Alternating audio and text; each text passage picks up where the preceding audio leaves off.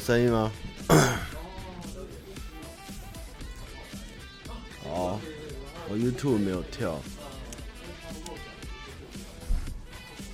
声音会不会太小声？对啊，我也不知道今夜怎么会变那么忙，我都不知道要不要开直播。哎，笑死我了。呃，主要是因为那个，我们之后会再发了，反正就是以有报名入选的为主，那其他可能就不方便，我们有做人数控管这样这个活动。哎，好啊，声音可以哦，背景音乐会不会太大？对吧、啊？一个一个公司连续开两个直播也是蛮扯的，好好笑、我现在看老板在穿直播的样子，好好笑。唉，背景音乐会不会太大？哎呦，对啊，老板还忘记我今天要直播，笑死。好，那嗯，你们听得到他声音吗？哎呀，笑死我了！中奖率有哦，我觉得有十分之，现在报名一千多了嘛，我觉得蛮多的。好，那我们今天不讲多的啦。其实今天主要过完年，这个过年我干了啥？我想想看，我们看完了，我在最后几天看完了《李斯朝鲜》跟《鬼入侵》。那如果有喜欢看恐怖一点的片的，有订 Netflix，我觉得很推荐去看一下。那个《鬼入侵》它很有趣，《鬼入侵》是一个以恐怖的恐非常恐怖，它其实恐怖的东西你们会出乎你们意料的，不是传统典型的恐怖片。那他可是他想要讲的其实是家庭，是我觉得其实家庭对于家庭有一些困扰，或是呃，我觉得他家很多家庭的问题，他用恐怖鬼这件事情来营造出大家心中的那种纠葛。其实他最终讲的还是家人间的信任跟沟通感，所以我觉得《鬼入侵》是一个非常成功的恐怖片。所以，呃，如果你没有很怕鬼的话，其实恐鬼入侵没有恐怖到那么夸张，但是它里面的敬畏，还有它的场景和它的因果关系，我觉得鬼入侵真的很强。我觉得大家可以看一下。那《李斯朝鲜》又是另外一部很有趣的片。好，我把麦克风拉过来一点，有点大声。那《李斯朝鲜》就是一部，就是我一开始看的时候觉得是个片，因为名字实在是很废。但是他被我我被他吓到，是他在灯光和那个场景上面，让我觉得韩国现在真的很厉害。他他实际在拍一个《李氏朝鲜》这个原，他原本英英文名字是 Kingdom，就是指王国。那我觉得应该更好翻的意思，他因为朝鲜为什么会有李氏这个字，就是在后来就跟今天等下晚点聊一点关系。在后来，大概明朝后的朝鲜，他们是从李姓为主，就姓李的才能当，就是皇室都姓李，所以它是一个李氏的故事。那这个《李氏朝鲜》，它里面除了场景跟灯光非常漂亮外，它还加入了很多典型的僵尸片元素。就是虽然是一个古代片，但是你却发现他们是从《尸速列车》后排上映，就是加入了非常多经典的现代桥段，但是你却没有想过在古代。在古代发生这种恐怖或僵尸的事情的时候，会会怎样应对？或者我觉得这部片是一个很崭新的东西，我觉得大家可以看，而且它只有六集。那呃，对它里面其实是就如《鬼入侵》是家庭用恐怖去包装家人的心中的阴影或暗鬼外，《李尸朝鲜》是用僵尸来做政治斗争。我觉得还有嘛，《失落之城》我是没有看过，但是我觉得《李尸朝鲜》有很多腔感，而且他相当的认真。他比我看过很多韩国的古典的个古装片或者什么，他在场景上面，或是说，OK，他在场景上面，还有灯光，还有他的考究，我觉得是相当令人敬佩。就是他明明只是拍一个影集，但是你却看到他们在场景，他我现在才才发现韩国有这么美的自然风景，然后他们再去考究他们的服装，看他们穿的贫民窟啊、皇宫啊什么，我觉得说哇，真的是很厉害。我觉得李氏朝鲜真的是台湾真的有点要加油，在他们在拍这种片上面的用心，连个影集都可以看，已经是有违于于以往你们看到韩国，像我最近还看什么《围城八十八天》这种，我觉得都比那个好，真的是连大合剧我可能觉得都没有比《李斯朝鲜》的考究跟整个场景氛围做得好。对，瓜迪真的很吵，我没有办法。对，但是他就是这么短瞎，我就不吵他，那大家听得到就好。那《李斯朝鲜》其实他断的地方，我们的看完后都骂。断的，因为他断的方式跟《冰与火之歌》第七季的方式一样，真的是蛮贱的。那那个他现在好像二月开始拍第二季，对，所以我是还蛮期待明年可以再看《李斯朝鲜》的。对，那好，那今天其实为什么会开这个主题，我也不知道为什么。我好像那一天过年的时候想一想，就说啊，我也不是说电台或是信箱没事做，而是说。趁就是有点像是我常常在跟人家去国外去日本旅游，然后就是我会有一些感叹，就是哎，为什么我要去那里，或是这边有什么人物？然后我想说，好吧，那我们因为台湾人其实对日本非常的熟悉，但是我觉得并不是很多人了解日本到底这个战国史的关系，所以我今天想说，好，那我来试试看用汤玛士的方式来讲讲我所知道的日本历史给你听，因为日本。诶，战国时代对我而言是一个很有趣的阶段。那可能今天很多人不能习惯，或是如果大家觉得很喜欢，那未来有机会我可以继续讲，就是各种无聊微博微我所知道的历史。但是我要先声明，我不是非常专业，像那种 PTT 那种历史版非常专业深入的这种各种名词我了解。但是我至少大概一个脉络的来源，来龙去脉，可以让你们。听完以后去日本的时候会多少有点感触这样子，那我呃预计一样还是九点半十点四十以后我会回一下信箱的内容这样，那我们就先来进入历日本历史时间这样好不好？那我们今天有辅助道具。其实我哎、那个我有一个观众有留言有关 A B 的事情，就是我一直怂菜哥讲 A B 黑暗面的事情。我跟你讲，我没有很懂 A B，你们真的要去看 A B 的故事，你们瓜吉或者是一见晚春秋都比我还要熟。我真的没有很懂，我只是在欧北玩，就是我听到乱讲而已。所以 A B 我真的没有特别兴趣去研究啦。我只能告诉你们，各行各业都有他辛苦的地方，大家都出来赚辛苦钱。那本庄林他真的是坐在在现场的时候是一个非常敬业的演员，他所有的反应跟你看哦，我们没有让他说任何话或做任何事，他都到了，他都好，他都愿意去做。讲鸡巴，然后吉古比这种东西，他就是脱口而出，完全没有谁，他就是一个。今天我经纪公司第那经纪人在旁边，我今天把这个人带来在这，他就是要做好。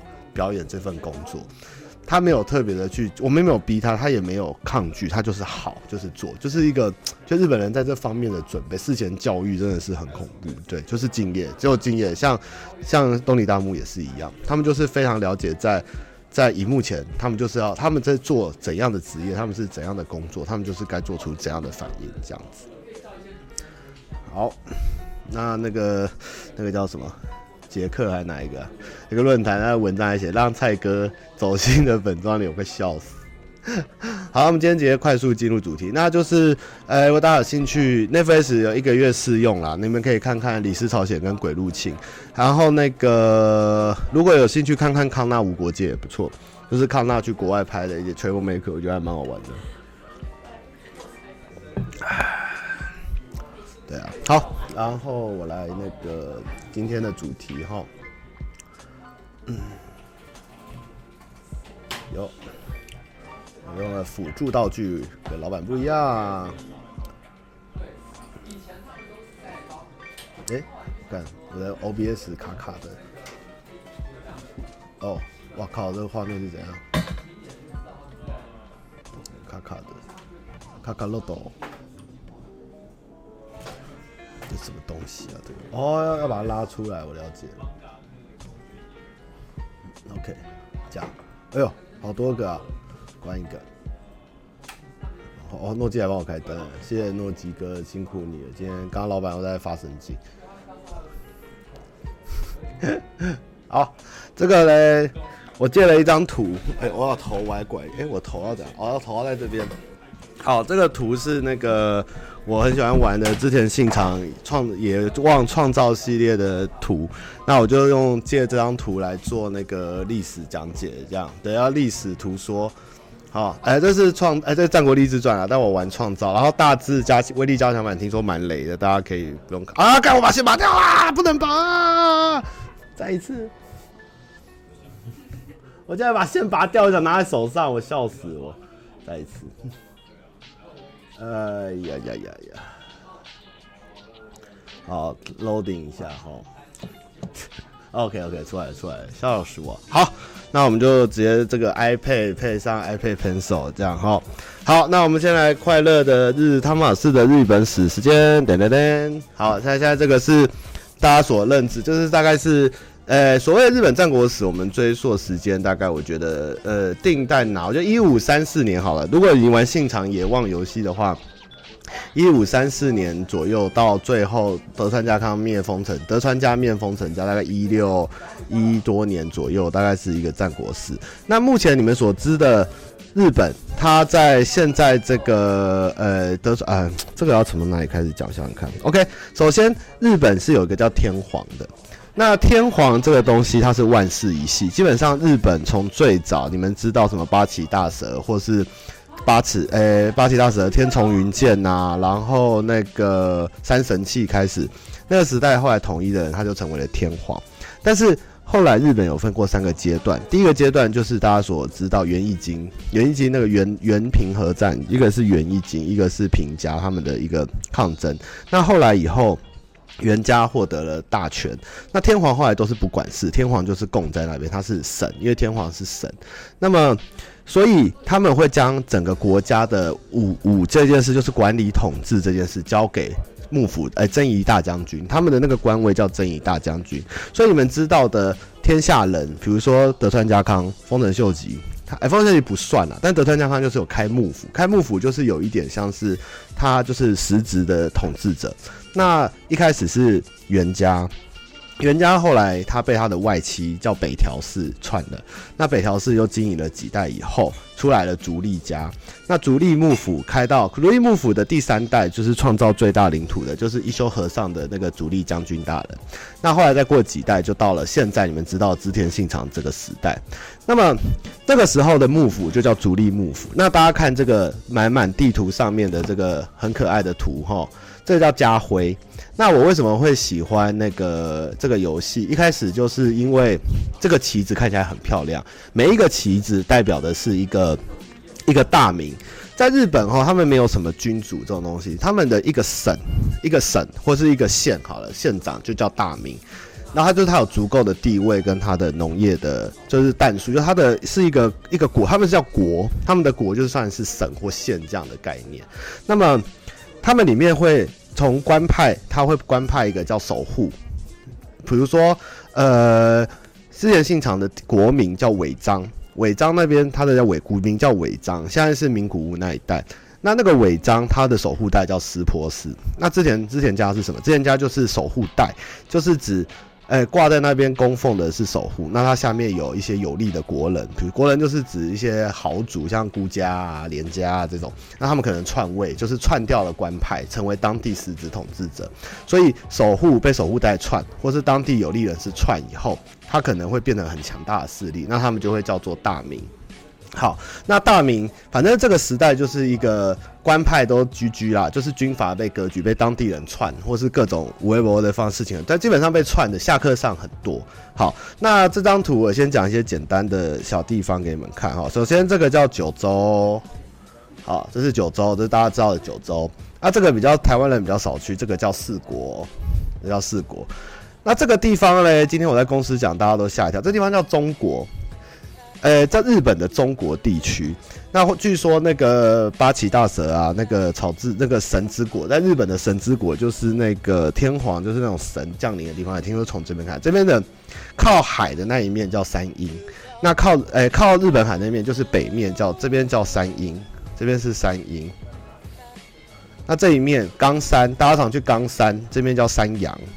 哦，那山就是指中间这一带。OK，对。那再来，我们把它去掉。竟然在上历史课，哎，笑死我了。好，去去去去去去去。这是西日本，那这边这一块就是大阪，然后这一带就是琵琶湖、京都这一带，就是叫近畿。进击这样。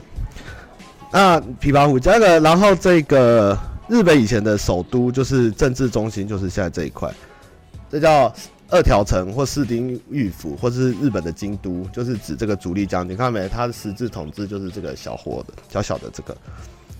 那大家现在知道的这个地方，这叫农尾平原，这边是日本重也是蛮重要一个平原区。这边是两个国，一个是。尾张，一个是美浓，那这边现在后来盖了一个很有名的城，叫做名古屋城。名古屋城并不是古代城，它是后来大概关原后才盖出来的一个大城，所以以前是没有名古屋这个地方，很难的。我讲好了，那你们知道你们现在去的东西是什么？我只是跟你们大家讲一下，你们去日本可以注意到的东西。然后这一带就是大家现在最常去日本啦，京都那个东京，东京 OK。那这一块这个地方看没？这个地方。这个小圈圈这边哈，就是东京啦，Tokyo 啦。啊，我跟你讲，日本目前是没有法定首都的，目前是没有首都的哦。所以，并不是说日本的首都是东京，而是大家觉得是东京，但实际上日本是没有首都，甚至可能其实是京都，是没有国际认证法定的首都这样。对，那这个 Tokyo 这个地方呢，也是很后期才建立的城，一开始是。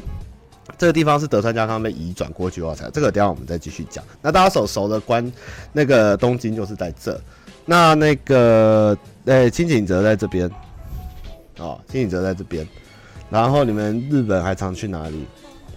差不多，然后再来是那个河掌村跟越后汤，诶诶河掌村跟立山黑部，这边大概是河掌村的位置和。然后这边大概是立山黑部，就是这条路，我记得。好，这就是几个你们会去的地方。然后有时候你会看到那个佐渡岛，哈，就是去金山坐盆子船，是这边，这叫佐渡岛。左。然后这一块叫做越后越前，金泽在这里，这是金泽。OK，然后这边是金泽，然后这边是越后，这样子。哦。然后我们再到这边再继续，这边记起来了哈，同学们记起来了哦。其实李氏朝鲜如果他根据史实在走的话，那个时候的倭寇是指日本人，因为李氏朝鲜这个东西是丰臣秀吉征韩以后，然后有一个叫李舜臣的大将，他的后代篡了朝鲜的王国，所以才有李氏朝鲜这个名称出来。所以如果那个时候日本的倭寇还存在的话，的确是是是应该是倭寇没有错。下次不会考，但你们可以问，老师会教，好不好？继续。还有呀，还有这种直播法。对啊，我已经超越你的绕赛直播了。好。看这好，这不错哎。然后这个地方就是东北哈，东北。然后我们东北要分两条，其实东北那时候分澳洲跟宇宙，这边叫宇宙，这边叫澳洲。然后你们所知道的藏王树兵就是在这边。好，就是上次阿杰的 vlog log V 区的，他是仙台，仙台在这，藏王树兵在这，这样，然后这边就是北海道。那北海道那个时候基本上都还是原住民，是虾夷人。那么这个有一个国家利起利起家，他们就是有点，那么他们叫以前叫爱奴人，他们同化了爱奴人，然后有点有点像是骗杀这样夺取了土地。那是到后来快要明治维新左右，北海道才被开发这样子。OK，那就是大概是目前简单的地理分析这样子。擦掉，擦掉，擦掉。然后，呃，我看一下这边有的大阪在这了。然后好玩的，我想想看还有什么。然后鹿儿岛啊，朝鲜的台湾是这个方向这样。嗯，这大概是目前你们会去观光主要会去的地方。啊，对对，黄金神威这样就是右上这样子。好。那我们先来讲一部，这个是大家所熟知的那个呃游戏里面会讲到的日本史。那现在这个封面这个人叫织田信长哈啊，日本人自诩他是曹操啦，日本的曹操。但是我觉得就是没有那么夸张。其实如果以国家的总军力来比，我们先不要管台湾、中国哈，我们就以中国来讲。中国的人力跟日本的人力比，大概一比一百，大概都没有问题。那像打仗的时候，其实带十万军跟带一千兵、跟一百兵、跟一万军，其实差很多的等级。所以说，在真三国无双里面，赵云可以跟真田幸村在天上打的话，基本上是蛮难。基本上我觉得，如果三国的人物跟信长的人物放在一起，信长人物可能都要扣二十分这样子。就是以一个带兵跟管理国家的复杂度，我就觉得呃他们的评比太高了，就是这样子。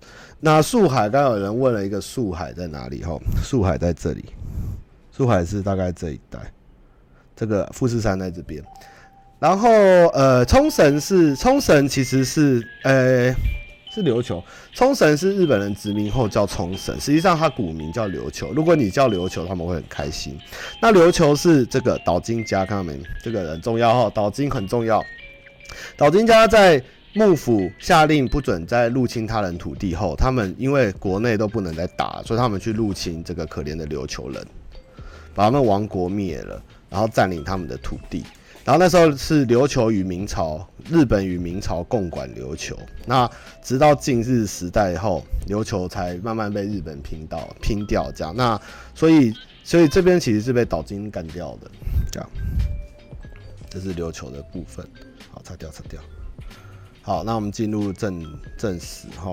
那基本上呢，一开始这边有一个叫织田信长的人。这个那织田信长的人呢？他大概是在一五五零年左右，他有一点像是，呃，跟楼上这个很厉害的叫斋藤道三的人，他叫我跟你讲，日本有个很有趣，他每一个国号一些很强的人都有一些很有趣的艺名，比如说他的岳父叫斋藤道三，叫做美浓的蝮蛇，很很酷炫，对不对？然后旁边这个很强的就是大家知道风林火山武田信玄，叫做甲斐之虎。那这个上山家这个就是上山千信，他其实原本叫长尾景虎。他叫做越后之龙，那这个是北条家，他们叫其实应该正确来说是后北条家。那北条家其实是他们叫做相模之师，对他们就艺名。然后这个叫金川义元，他叫东海道第一神手，大家第一攻手，我觉得也是蛮好笑的。然后像左边这边的话，这个这个叫长宗我部家，这个长宗我部据说是那个秦始皇的徐福的后代。那他就是什么呃，那个他们叫做土佐的居诺子。就是公，就是娘娘腔啦，很漂亮的美男子啊，居洛子啊，基洛子。那这个毛利元就大家就知道有那个折三支箭三十训这件事情。然后毛利元就是西国第一智将，第一智将哈，西国第一智将。那再来这边就这边就很丰富了，这边九州就是一个叫九州，他们日本人就到九州叫九州三国志。那我们先讲那个龙造寺，龙造寺听起来很帅，对，龙造寺叫做肥后之雄，然后它下面有一个一个一个宅梗叫做龙造寺四天王。那这个龙造寺四天王呢，怎么算都有五个人，就造成了以后所有日本的动漫里面，只要四天王都会有五个人这件事情。然后到现在都还没有定调到底是哪五哪四个人是真正的四天王。那么，但是基本上反正前两个还是三个是固定，但是就有一个龙造寺四天王，那名字就不用记了啦，没什么了不起。那这边的话就是大友宗麟，大友宗麟的话就是。这个名字，他应该算九州探题或九州之王，然后他也算是第一个改信基督教还是天主教的大名。那他手下有一个很中二，大家也知道，就是立花道雪跟那个跟立跟立花道雪跟高桥少运，然后他们叫做大友家的风神跟雷神，然后他们生下来的小孩叫立花，小孩叫立花宗茂，就是风神跟雷神的小孩，然后还娶了一个很厉害的女孩子叫立花眼千代这样子。那岛津叫什么嘞？岛津家就叫岛津四天王。又是四啊，岛津四兄弟啦，岛津四兄弟就是什么岛津义弘、岛津义久、岛津家久跟岛津穗久这样子，对，然后再来这边就是澳，这个伊达就是澳洲独眼龙，这个大家也应该也知道，独眼龙大家非常了解，然后这边就是最上义光，那最上义光就是白羽，他喜欢穿白盔银盔，所以叫出羽的角将，应该是念角吧，马火马角这样，马角将。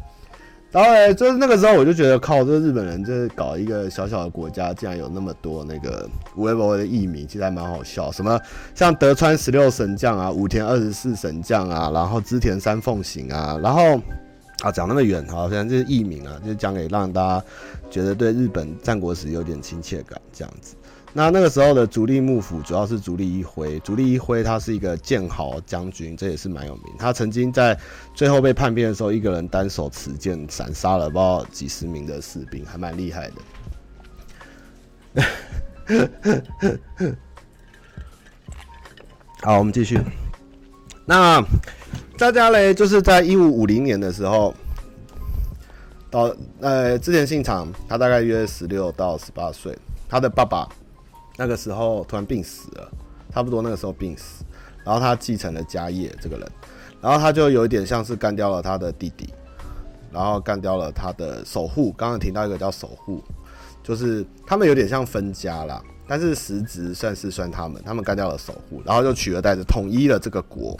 如果这个国细看的话，就是这个省，省里面有很多小县。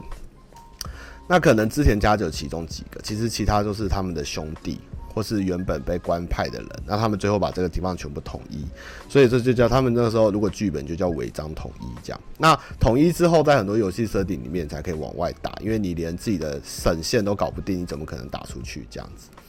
那这个信长呢，他有一个很疼他岳父，就是刚刚讲到美浓的副蛇加加那个斋藤道三。那斋藤道三死掉了，因为他儿子背叛他。然后斋藤道三也是一个很奇迹的。如果大家有喜欢的话，就是看《国道物语》，《国道物语》就在讲美浓的副蛇斋藤道三的故事。那斋藤道三他被儿子杀掉，因为他一直跟他儿子说：“哎、你没有我女婿强，你将来一定会被我女婿干，你帮我女婿牵马绳。”所以他儿子就不爽，就把他干掉，而且怀疑斋藤道三是。不是他的亲父，因为他据说他的太太是原本守护代的老婆，守护的老婆这样。反正这件事情就跟这个斋藤家打很久了，打打打打打打打打打打打打打。那在这个对干的过程中呢，这个这个很强哦，这个叫金川义元。他当时因为这三国有一个叫三国同盟，因为他们其实原本三个国家是互打，然后打不出去。那结果他里面有一个很厉害的和尚叫太原雪斋，他是德川家康的军阀老师。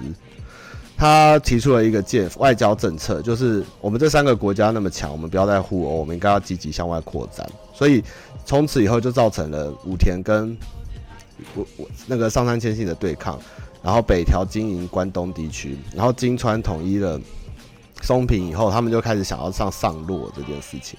那这三个国家里面最强就是金川义元。那其实上洛这件事情，就是因为“洛”这个字，洛阳的“洛”，因为以前日本人是学中国的古法，那“洛”就是洛阳，就是“洛”就是首都的意思。虽然是京都，但他们不会讲上京，他们讲上洛。那上洛就是对他们而言是一件非常神，就是一个武家，一个这种，但你要让政府。认同你，或是你对这个当地有一定的知名度，你一定要完成上洛这件事情，你才是一个够格、够资格的人。所以上洛这件事情对于对于他们是非常非常重要的一件事情。那他在上，他那个时候嘞，全国里面应该最强的，就是这一代最强的就是这个金川。他其实也是蛮有料的啦。那只是可惜漫画后来都丑化他，那结果他被之前信长突袭干掉了。那突然就分崩离析，然后这个德川家康就是后来的德川家康，松平元康，后来的德川家康就独立了，开始反咬，然后他们就创造了一个叫资德同盟，就他们背后有靠山呐、啊，大家各自发展这样子。那这个时候嘞，因为织田的背后没有敌人了，所以他就开始往上打。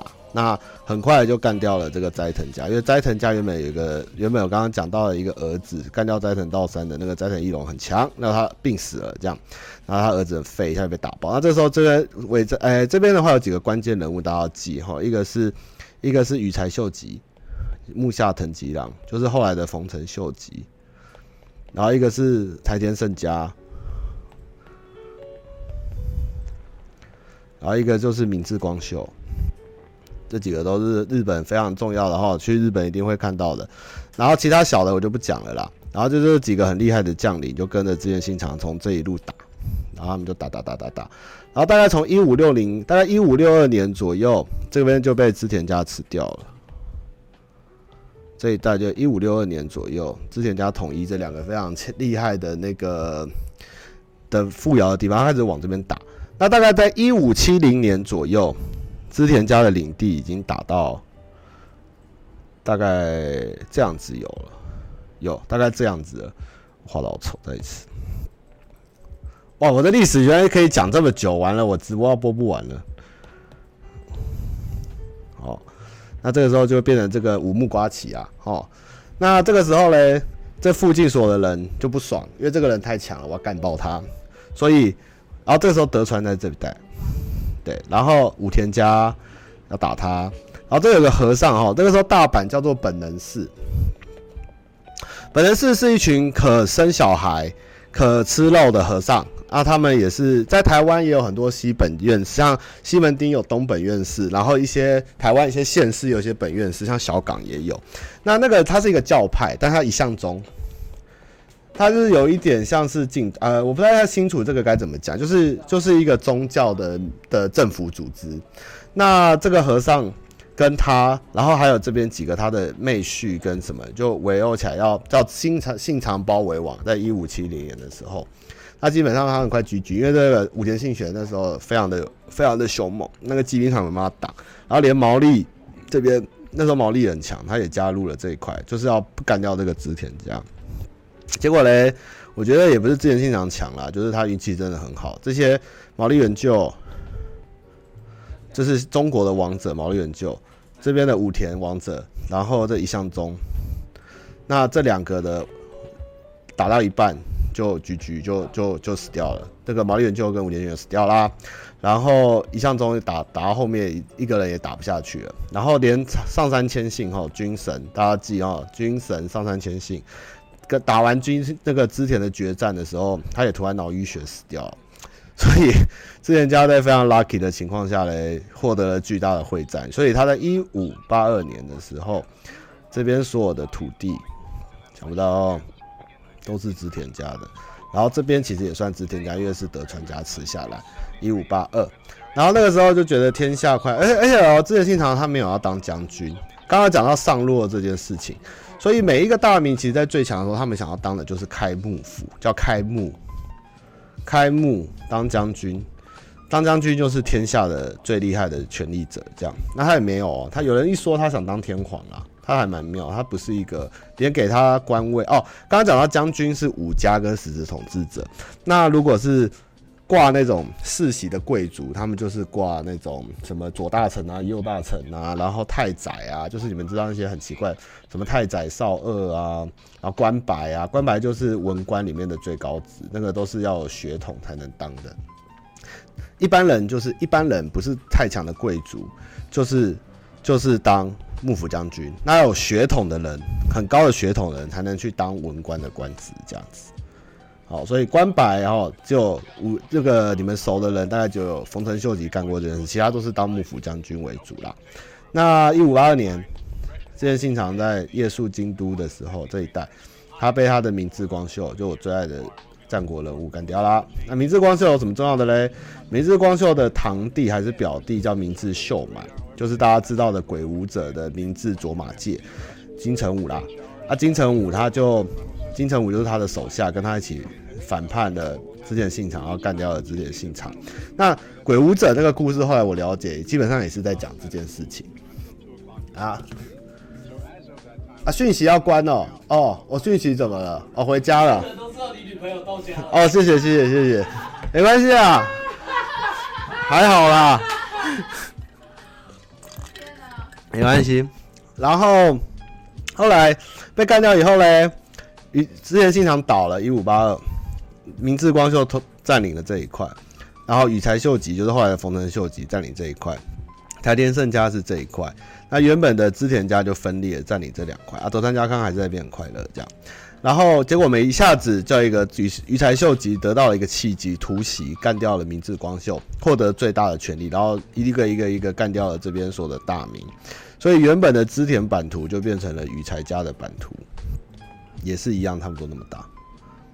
对，他就变成羽柴家。然后羽柴嘞，为了可以拿到官位，当上官白，他跟天皇的亲戚，就是有血统这种那种贵族联名，他就改成叫丰臣。这样。那丰臣后来他们就开始这边的大名，他们他们不是用打，他们主要是臣服，臣服啊，四国有打，四国打下来。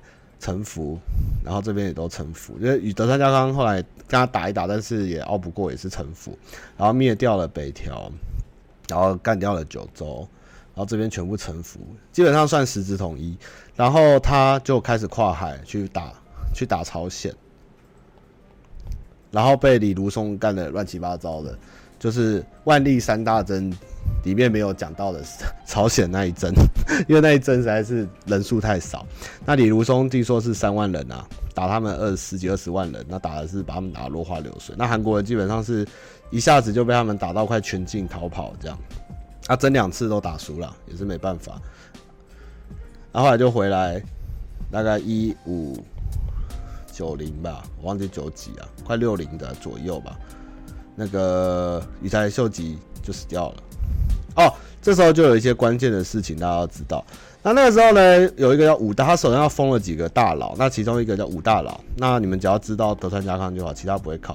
德川家康原本他领地是这这边，然后终于要讲到正题，然后大家的东京迪士尼终于要出来了哦。因为德川家康领地是这样，那北条被。被灭掉，这块东关东被灭掉以后，因为他在这边土生土长，这块地对他而言是就风水宝地啦，然后又是自己的人呐，那就是会比较容易造反，所以羽柴秀吉为了丰臣秀吉要给他更大的土地，然后骗他把他移转到关东，所以嘞。那时候关东其实除了北条家一些领地以外，都是还蛮弱、蛮草木草寸草不生的地方。所以后来关东这一带变成了德川家，就是德川家康、松平元康、德川家康就是这样转过来到这边。然后他选了一块地，那时候叫江户，那时候是个小城，甚至是草。我最近看了一部日剧，在讲这个造水的事情，就是东京地下水的事情。他就从这边开始，开始从这边发展了，盖了一个新城叫东京。江户啦，原本是江户，Edo Edo，然后后来就叫东京，原本先叫江户，因为后来天皇有移过，他们的把天皇逼过来，就是现在的新宿御所。新宿寓所就是后来天皇被他们从京都逼来住的地方，就是新宿寓所。所以现在大家去了东京，基本上就是那个时候，丰臣秀吉嘞，为了逼德川家康搬走，然后后来盖的一个城，就是一个反攻基地。那结果。迁到这边以后，对他有点像是刘邦。为什么讲刘邦呢？刘邦那时候先入关中者为王，但是因为项羽北宋他，就逼他去住那个蜀地。蜀地就是那个蜀国四川啦。啊刘邦摸摸鼻子也去了，结果想不到蜀中是一个附属之地，然后后来从蜀中再打出去，一统了天下。所以我觉得这个时候。德川家康的剧情跟刘邦有一点像，就是占尽了一个宝地，然后有了资源，日后反攻，然后后来就是在关原之战，大概一六零零左右吧。我这个年份没有很熟，这个比较乱。反正关原一战以后，德川确定了他是一个天下人的部分，那连丰臣家几乎都臣服，都听他的话，然后最后这边几乎全部都倒戈给德川家了，然后。没有多久就打了两次大阪之阵，就是现在大家看到大阪城都是假的，后来的，因为原本羽柴秀吉、丰臣秀吉盖的大阪城是更厉害、更大的，那被德川家康下令拆了几次城墙跟水，那大阪在这，东京在这，这样，那后来就把丰臣家血脉给灭了，德川家康就成为德川家，因为那时候德川其实已经隐居了，其实那时候是他的儿子叫德川秀忠。那后来德川就成为日本的幕府，他们就开幕叫幕府将军，就德川幕府。那如果有看赌机什么的，就是后来那个十几代那些都是德川家的后代。那德川家就是从一六多一一六多，大概拼到了一八多左右的统治时期。然后后来大政奉还，还给了天皇天皇。然后那时候明治天皇就发动了明治维新。然后那时候各地。各地臣服的大名嘞，他们就是有的不爽德川，那时候就有分倒做，那个就是另外一个故事了，就是那个坂本龙马的故事，就是倒幕运动的事情。这个我们今天上课就不讲这些了。所以大家今天是历史课啊，我不是就写了。所以基本上这就是德川的。所以基本上来，你们现在去日本玩嘞，就是东京是德川家盖的，然后如果你们去日光东照宫嘞。这边就有德川家康、德川秀忠、德川家光，还有天海天海正生，就是怀疑是明治光秀借尸还魂的和尚的墓。然后清水泽以前是没有什么霹雳史的。然后大阪城是假的，大家也不用看。然后哦，这边要特别提一个，很多人可能会问说，为什么现在去日本没什么古城可以看？对，关关的笑声。那因为因为那个因因为那个。呃、忘记是简地泰格简地的事情还是什么，反正就是后来原本日本是一个县哦，它会有很多很多的城，就是你只要有一点钱，你有土地，你就可以盖城，有一个县，你可以盖很多小城，那个城怎么宅嘛，然后怎么严严这样嘛。然后反正后来就是变成说，你一国只能有一个大的，方便管理，怕你作乱占据山头，所以很多小城就被拆掉，剩下一个小城。那目前你们所知道日本的名城，像熊本城，熊本城其实是很后面征韩的时候盖的，名古屋城，然后冈山吧，还有哪里？就日本的名城已经不多，后来的佐木战争或是空袭，其实倒了蛮多的。那名古屋其实有很多重要的城都小，所以你现在想去朝圣，很多都是后来盖的，是没有什么价值，你去只能看到尘土而已啦，就是不是很重要的城了，其实蛮可惜的，一国一城令，对，所以基本上是这样。那今天讲的部分就是粗浅的战国史历史的部分，就是大家可以，大家有没有搞清楚呢？好，没关系。所以大家现在了不了解去日本玩以后要要怎么看日本了？就是你们去观光的时候，比如说这边就是千仓哈这一带。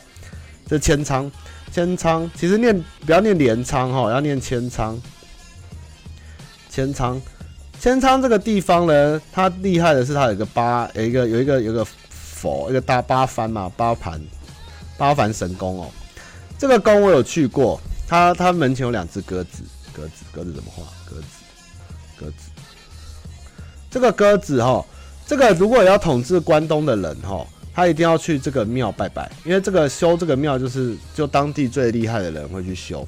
那那个时候上山谦信就是大家如果喜欢上山谦信，这越后之龙，他实际上是有打到这来的，他有包围这个小田园城，这边讲错了。那他有去这个拜过，所以如果你有去那个庙拜拜过，走过那个楼梯，上山谦信是跟你走过一样的楼梯的。对，所以如果你们去日本玩的时候，其实。而且他们有趣的是，这些你看啊，都从一五年年一五零零年，大概十六世纪到现在左右，所以他们很多考究或是生活在附近的东西，都是与现在我们常去日本观光会看到很多留下来那些武将的传说，像是。去藏王的话，就会讲藏王滑雪的时候，就会讲，哎，最上一关来这边滑雪过。那你去这一带吃毛豆的时候，就会说这是一打正宗的毛豆。那真田家在这边，就会说这个是真田的真田的主错，然后真田的城怎样多厉害，德川家康被打乱七八糟。然后也因为这场关原之战的，还有大阪之阵的关系，造成了关西人跟关东人有一种很爱较劲的问题。对，这也是一个蛮有趣的后续发展。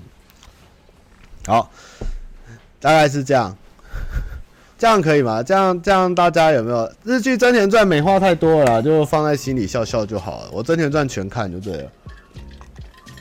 哎，哦，为什么要讲真田？真田家哦，真田家就是也没打过几场，特别厉害。那个很多啊，如果大家有在研究很多战争的是否有，因为其实德川家统一日本以后，他美化了很多事情。第一个是打败他的人都被美化，像武田。然后真田，然后弱化了谁？弱化了，弱化了羽柴家。是最近日本才开始翻案，其实就是他们后来烧掉了很多，就是一些不利，或是就是反正就是很多书后来被，就是你看历史是隐家所写的，所以你们现在会觉得武田屌到爆，上杉屌到爆，因为他们虐了织田，然后虐了羽柴，因为他们虐了这些人。然后，但是他们全部又被德川打爆，就表示德川神君的不要不要传讯息来，德川神也不要不要传过来。然后就是德川去德川家的人就是会讲到底是谁，就一直敲关关你也敲，然后不要再传了。然后好了，这个可以关掉了，反正就是美化了，一种美化这样。好，我们把这边关掉哦，大家努力上班。好，那我要关掉这个啦。好，基本上今天的历史第一课就日本彰马士的历史课第一集就上到这边了。那希望大家对于日本的去日本的时候可以有一点有一点那个基本常识，让他看到一些东西会有一点感觉啊。那就玩游戏，我是都是在玩游戏中去学的，希望大家会有。共鸣的啊，如果有兴趣可以翻翻书。那如果想听历史的，可以再聊，我们可以再聊别的东西。就是今天时间不够，有信箱，我又要讲信箱了。EP 二，我看大家想听再说吧，我也不知道大家想不想听这个东西。飞田新地就不是我的重点了。好，等下我把那个聊天室拉回来。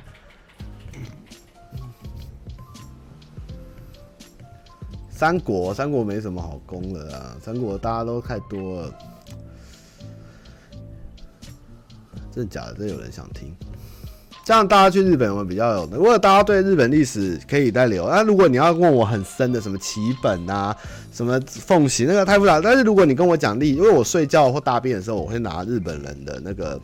什么一千人的战国列传起来看，我会每一个每一个都看这样子，那其实是蛮好玩，我都会把那个在脑中幻想那个我有谁，我有哪些武将，这样还蛮好玩的。因为三国故事大概只有五六百左右，但是因为日本这个历史比较近，所以它的这个刚刚看的那个图里面，基本上最多可以塞到两三千，有叫得出名字的都叫得出来。对啊，比较好玩啦，所以我是还蛮喜欢玩信长的。好，等一下，我要来那个，我要来那个用回答问题的。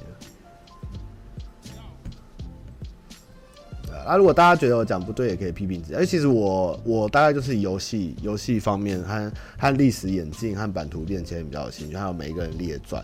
那你跟我讲制度或是太深的，我没办法，我没办法记，但是还蛮好玩的。好，那我们来回答问题。我才不会选信长，我一定选毛利元就，或是或是那个岛津，或是德川家，好不好？信长最无聊，我最讨厌羽柴秀吉，我是德川派的。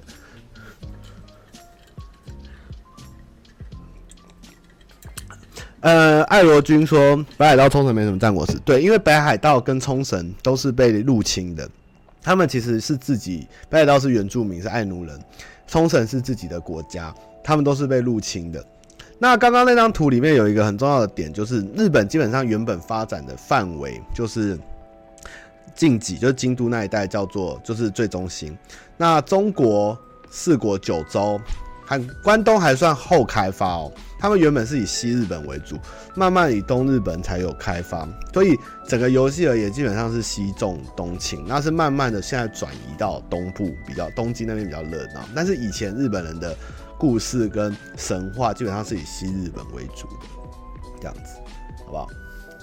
好，那我们来回答历史啊啊！如果大家喜欢哦，推荐书籍的话呢，呃，司马辽太郎的有关写武田信玄还是德川家康都可以看。然后如果看漫画的话，花之庆次虽然里面人名翻译有问题，但花之庆次可以当入门。还有影武者德川家康，然后。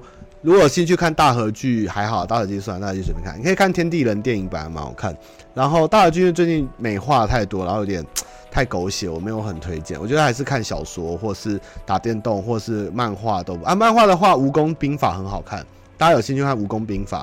然后那个《海皇记》的作者有画一部那个暗杀拳，那个叫什么《修罗之客》，里面有一些日本的史，很好看。然后《修罗之客》里面有讲到。信长也有讲到柳生家、柳生十兵卫他们，然后还有就是有个漫画《蜈蚣蜈蚣兵法》很好看啊，《蜈蚣战法》很好看，好像是墨工作者写的吧。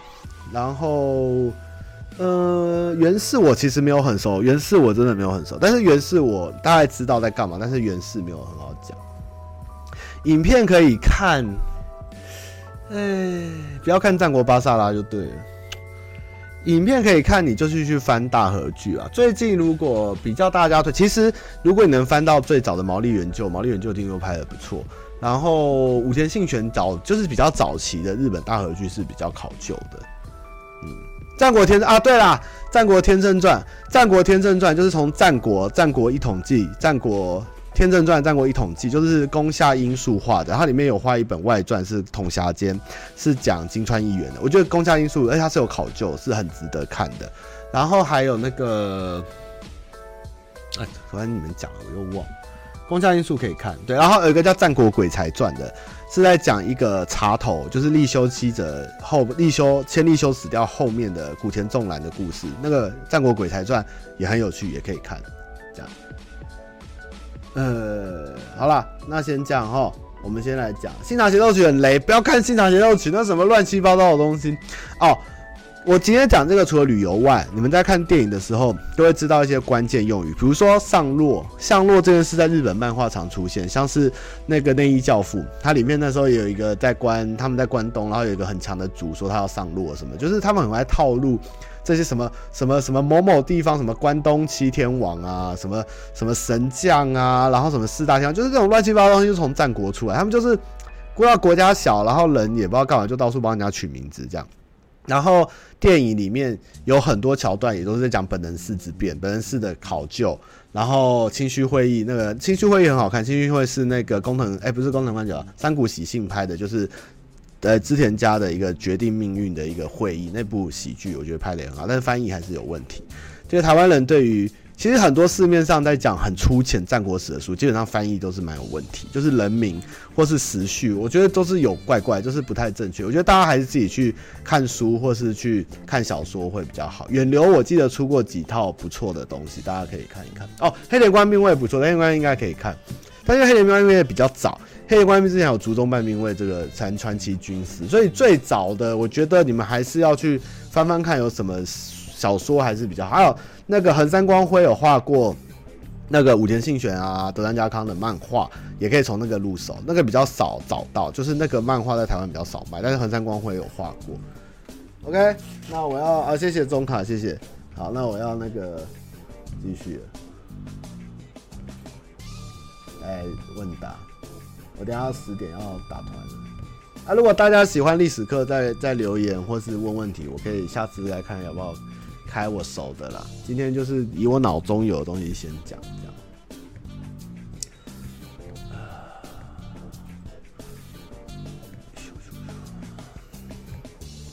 他妈妈，谢谢你回答我的问题。想听呃，小鱼儿问，想提供一个笑话。皇帝对太监说：“令你用一个字形容朕。”太监说：“渣。”呃，三分，还行。然后 P H 问说：“他妈妈你好，我有个问题想请问你，每年过年都会想起，就是。”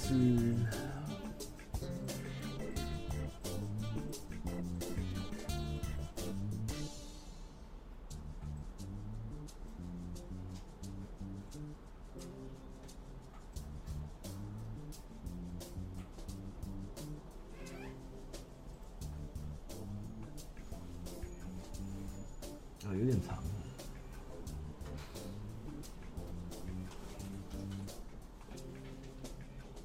好。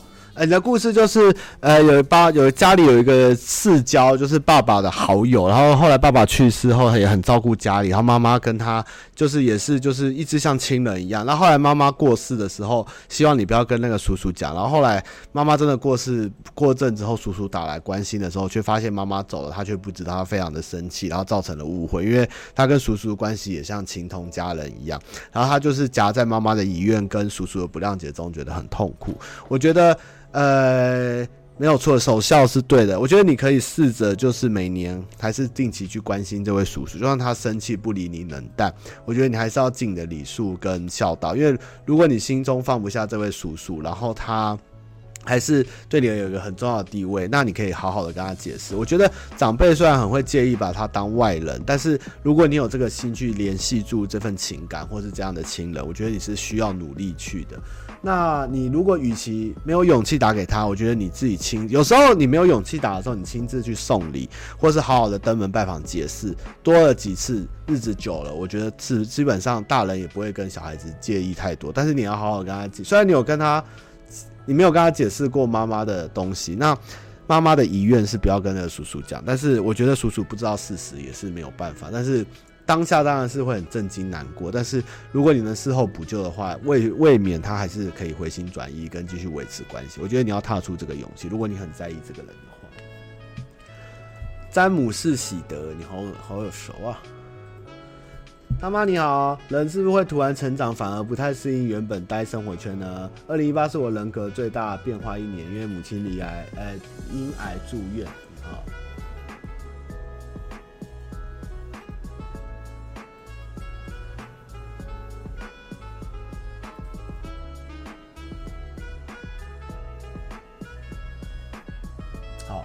呃，基本上就是你去历经了一个阶段，就是开始长大，然后开始难以跟人家相处，然后没办法控制自己的情绪，然后也不知道自己喜欢什么，然后又会有点率性，就是你现在进进入了一个 算是自我的检定，或是说要不要突破，或是一个改变的期。我觉得，呃，基本上你可以这个时间不要烦恼说。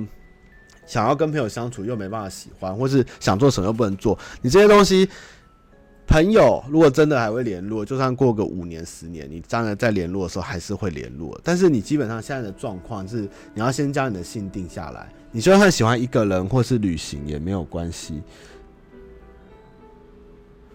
这这什么东西啊？诺基诺基传那个给我，好废哦！你干嘛我直播播这个啊？来看一下哦。这个说新垣结衣说《三国》是东亚抄袭最多的游戏，这什么新垣结衣？这个 什么烂激战三国？什么烂广告？这什么新垣结衣？好，继续，那就是基本上就是。我知道你现在的烦恼跟你的纠结感，你还是首先要先安下你的心，跟定下你的心，然后先把自己顾好，先不要去烦恼外部的事情。如果你要考研究所，或是你不想念也没关系，就是总之你现在的状况是一个不知道要做什么，然后也没有耐心，然后也非常暴躁。我相信每个人其实都有经历过这个时期，在人生最低潮的时候，但是只能一步一步慢慢来。那先对自己好，真的比较重要。嗯，你的状况蛮多的，但是我觉得，因为你其实是脑子清醒的人，你知道你要做什么，但是你又不想，你会痛苦。那与其你这样一直纠结虐待你自己，你不想做的事就不要碰，你就顺着你的意走。有一天走寸了，或是走到有一天你觉得真的不行，你的心情比较好，你再回头，我觉得都来得及。但是如果你没有把自己顾好的话，状况只会越来越糟，这样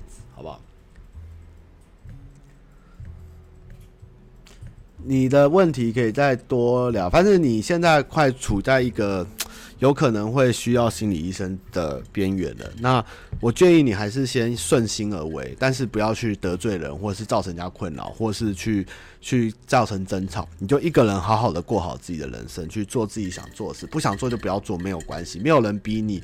因为出社会后，你就是你自己，只有你能控制你自己，你不要做出自己会自己会后悔的事情就可以了。加油！